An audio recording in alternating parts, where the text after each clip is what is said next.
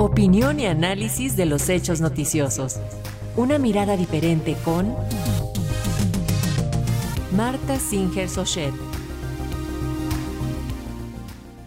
Representantes de 68 pueblos indígenas y afroamericanos eh, de afromexicanos del país respaldaron en las iniciativas de reforma a la Constitución que presentó el presidente Andrés Manuel López Obrador para reconocer a sus comunidades como sujetos de derecho público con personalidad jurídica y patrimonio propio. La propuesta incluye establecer a nivel constitucional el derecho de los pueblos indígenas a ser consultados con la finalidad de llegar a un acuerdo o obtener su consentimiento. De igual forma, plantea asegurar una distribución justa y equitativa de beneficios de proyectos que se realicen en sus territorios. Para hablar respecto a esta iniciativa de reforma, tenemos al teléfono a la doctora Marta Singer Sochete, ella es analista política, académica e investigadora de la Universidad Nacional Autónoma de México. Muy buenos días, doctora. Adelante con su comentario.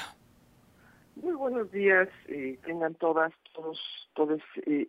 efectivamente, en el paquete de reformas que envió el presidente de la República para eh, hacer reformas constitucionales y de otras naturalezas, está la que tiene que ver con los pueblos originarios. Y esta es una iniciativa muy importante porque está dedicada a un segmento de nuestra población que según la propia iniciativa eh, señala en sus primeros eh, párrafos, eh,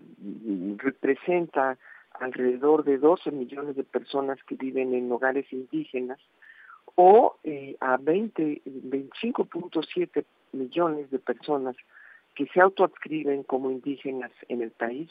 y que significan más del 20% de la población total y 21.5% de la población total, según reconoce la propia iniciativa. No estamos entonces frente a un asunto menor,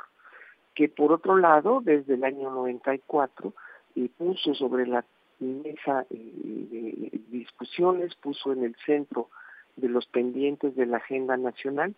y pues largo, largo trayecto de exclusión y de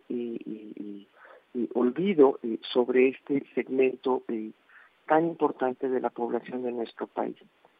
Eh, desgraciadamente, esta iniciativa de ley no está resolviendo los grandes pendientes que los propios pueblos originarios han señalado desde hace mucho tiempo. Efectivamente, un sector la ha apoyado, pero otro grupo importante eh, justamente aquel que entregó eh, en el, mes de agosto del 2019 en Durango y luego el 28 de septiembre del 2021 en Vican, Sonora, que entregó al presidente de la República eh, sus ideas sobre lo que debería de ser una reforma a fondo en materia indígena en nuestra Constitución, pues no, no recogió todo lo que ahí está presente y exigen hoy en día que esta iniciativa de ley no pase simplemente como está planteada por la presidencia,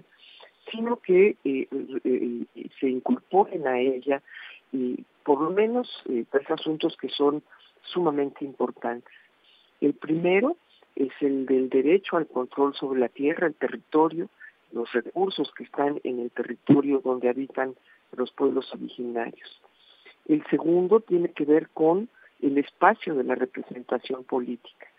Seguimos y sigue esta iniciativa que hoy se presenta, o en estos días se discute en el Congreso,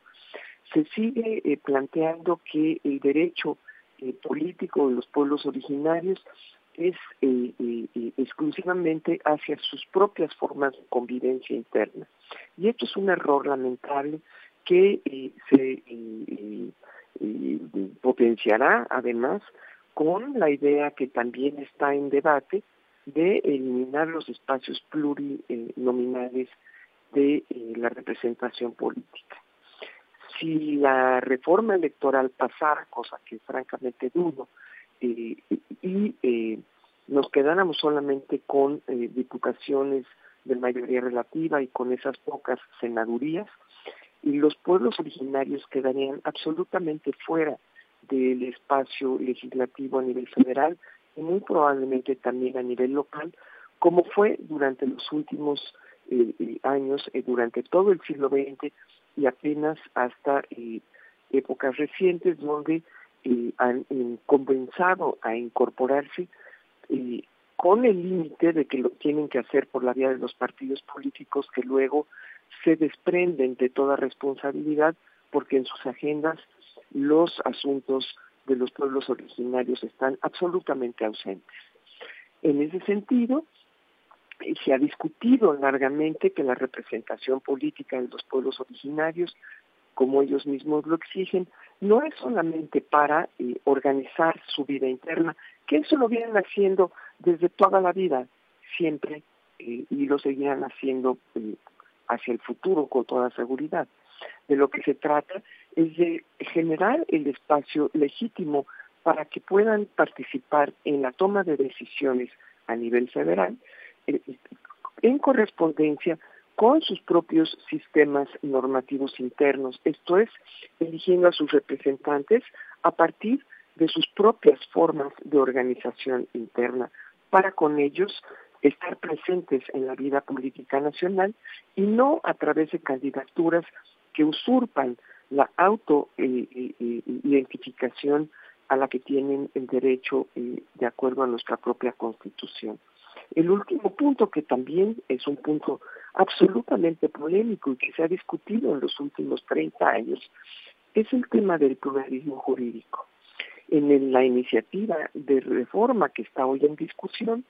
este tema sigue eh, dejando subordinados los derechos de los pueblos indígenas a el orden jurídico nacional y no lo ponen en igualdad de eh, eh, fuerza. En ese sentido, vale la pena que esta iniciativa de ley que va dedicada pues a esta proporción enorme, un quinto de la población del país, que pudiera ser eh, discutida y retomar, por supuesto, lo que los propios pueblos indígenas han venido insistiendo a lo largo del tiempo y eh, por lo menos desde el 2021 que dejaron la última eh, el último documento en manos de la presidencia tuvo que esperar pues ahí guardada en el cajón hasta hoy que se regresa para ser aprobada eh, quizá eh, señalando que ya fue suficientemente debatida cuando está dejando fuera derechos fundamentales. Ojalá, ojalá y eh, se reflexione en el Congreso y esta iniciativa como otras se sometan a un debate intenso y no se resuelvan simplemente por una mayoría que pues está autorizada sin duda para decidir pero que no signifique necesariamente que esté decidiendo a nombre de todos. Muy buenos días a todas y a todos. Muchas gracias por el comentario, doctora Marta Singer. Nos escuchamos próximamente. Un abrazo. Hasta pronto.